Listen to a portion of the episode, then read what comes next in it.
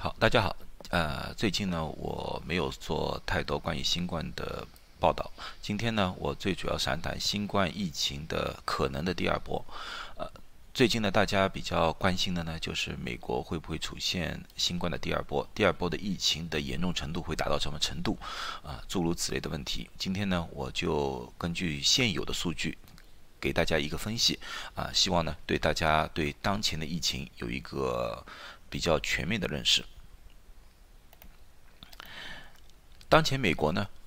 情况呢是处于一个高峰的下降阶段啊。可是呢，在过去的一个星期呢，那个数据呢开始有一点点上升，但是这个上升呢并不明显。有些人说呢，这个上升呢可能是第二波的开始，但是有些人说呢，只是一个短时期的一个正常的波动。到底是具体怎么样呢？我们。还需要多一点数据，就是再等多两三个星期，我们才能知道。死亡人数呢也是同样，死亡人数呢也是显著一个非常明显的下降的一个趋势。可是不管怎么样，从我们医学界的角度来看的话，这两个不管怎么样下降，下降的速度都太慢。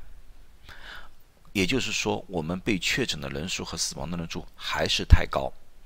同时呢，也告诉我们那些健康的人，我们还没有到一个安全阶段。因为我们四周围还是有很多人，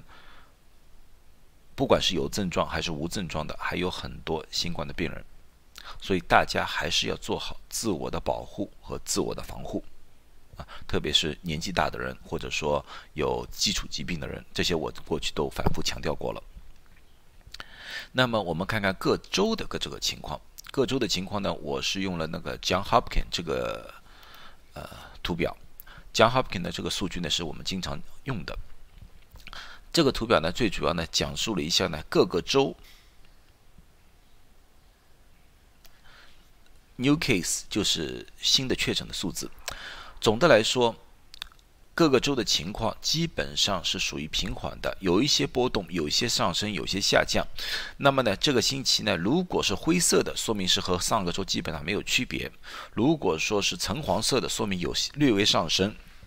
可是那个绿色的或者蓝色的，那么说明就是有点下降。可是你不看，哪怕是那些橙黄色的，它那些所谓的上升，其实上升的幅度并不是很大，都是非常小的。所以说，从图表来看的话，基本上我们看不出太大的变化，除非有几几个州，其中一个州是 Colorado 州，还有一个州是 Utah 州，这两个州呢上升的幅度是相对说比较大的。看看我们的加州，我们的加州是属于没有变化的，没有什么大的变化。就是说上周和这周啊，或者上一段时间变化都是相对说是非常非常小的。另外一个呢，我们比较关心的一个数据比较大的是佛罗里达州。佛罗里达州虽然它说上升，可是我们从图表上看的话，也是变化并不是很大。啊，夏威夷州是特别好，他们说下降的非常快，所以夏威夷州是啊，我们现在美国五十个州里面是相对来说是最安全的。最安全的，还有一个州呢是德州。德州呢，我们也看到，他们也说是有略微上升，可总的来说，这个上升也是一种平缓的啊一种上升啊。可是犹他州，你又看到了这个翘着尾巴也翘挺高。从整个数据来看的话，整个美国五十个州，二十五个州有略微上升的趋势。另外二十五个州属于平缓或者下降的趋势，到底这个是一个临时性的现象，还是由于其他的因素，我们并不是太清楚啊。可是不管怎么样，每个州还是有最起码几百例的数据，希望大家还是好好的保护自己，该洗手的洗手，该保持距离的保持距离，啊，该戴口罩的戴口罩。嗯，那么呢，我们再看看世界上其他地方的疫情。我们比较关心的，最近第二波的紧张，最主要是欧洲引起的。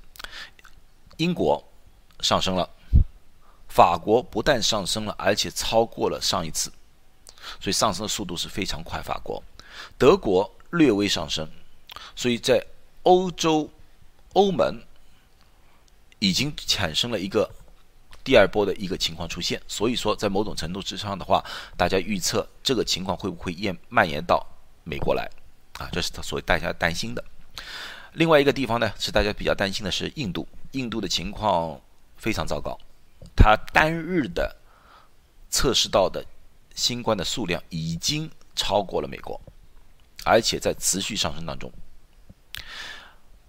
另外一个我比较关心的是澳大利亚。澳大利亚，我在大概三个月之前，我已经告诉过大家，我为什么关心澳大利亚的问题，就是说澳大利亚是在南半球，南半球现在是他们是冬天转入到春天的一个季节，啊，从他们冬天来看的话，他们冬天确实出现了一个高峰，啊，这个高峰会不会和美国一样，就是美国即将进入进入冬季，会不会也来这么一个高峰？这是我比较担心的。另外一个我比较担心的就是从一九一八年的时候的西班牙流感那时候的几波里面看出情况。西班牙流感那时候最早第一波出现的时候是六月份的时候，六七月份的时候，第二波出现的时候特别高是十月十一月份的时候，一直到一月份才结束，然后在三月份左右又来了第三个高峰，然后就停止了。啊，当然了，这个只是我们现有的一些数据，因为当时的情况下，这个病毒是不一样的，检测手法不一样，治疗手法不一样，包括人与人之间的交流也是不一样，因为当时的情况，人类的流动绝对没有现在这么厉害，所以我们现阶段是不是会按照这个样子去进行，我们不知道，啊，所以说我的感觉，任何一个人。只要我们在地球上生活，不管你在什么地区，不管你是怎么样的体格，你都有可能被传染到。我听说过有一些家长就说啊，我不去美国留学了，我要去欧洲留学。你们刚才已经看到了，欧洲的第二波出现了，啊，这个和人放松了警惕有很大的关系，因为欧洲进行了经过了一长段时间的，你看欧洲经过一段长段时间的。没有特别大的新冠疫情的变化的情况之下，人类全部都放松了警惕，啊，大家又开始聚会啊，又开始开学啊，诸如此类的，那么造成了第二波的产生，啊，所以说，不管是任何一个政府也好，任何一个医学专家也好，或者说媒体说的都好，我觉得现阶段大家还是不要多听信的，因为我们还在疫情当中。该洗手的洗手，该戴口罩戴口罩，该保持距离的该保持距离，不要去参加那些聚会啊！如果孩子们出去读书的话，还是警告他们一下比较好，因为我们远远远远没有过所谓的危险期啊！不管哪个地方怎么样的宣传，我都不信，因为我觉得这个疫情远远远远没有到一个终点了。那么。有人问我那个疫苗啊，是不是会出现？疫苗怎么样？疫苗现在我不知道，啊，我现在觉得各个疫苗公司有一点我非常好，就是说他们对那个疫苗的安全呢，把控的还是比较好的啊。他们有任何问题，还是能及时的告诉大家，有及时的进行修改，这点我是想看到的。可是不管怎么样。这也不是这几天可以产生的事情，而且这个疫苗一旦产生了之后，或者推广了之后，到底有多少百分比的有效性，至今为止，医学界还是有很大的怀疑的。那么呢，现在我就讲到一个比较好的消息，好的消息呢，就是一种叫综合抗体。综合抗体呢，现在也进入了一个三期的研究，其中有两家公司，一个是 Regeneron。一个是依赖利利这两家公司，这两家公司同时有综合抗体，又叫 monoclonal antibody，就是单克隆的抗体，啊，这两这两家公司都有进入了三期，而且那个 Regeneron 呢，已经和美国传染病和预防病疾病的中心合作，啊，希望把这个更快的推入到市场。这个是怎么样产生的呢？因为我上次做过一期，就是关于康复期的病人的血浆里面是有抗体，对有些病人是有效的。当然，这个研究报告里面，呃，到底有多少水分，到底有多少呃有效程度，医学界有争议。可是有一点是没有争议的，就是康复期的血浆使用正确的话，确实是有一定效果的。啊，可是为什么有些？血浆有效，有些血浆没效，这最主要和里面的抗体有关，因为不是所有的血浆里面都是有充分的中和性抗体有些里面可能有很大的抗体，可是很大部分的抗体可没有综合作用。所以说，这两种公司他们所做的，就是把里面最最有效的综合抗体提取出来，然后人工培植，就是人工复制，到一定程度之后打入到病人体内，以产生抵抗作用。在二期实验当中，都达到了一个非常好的效果。啊，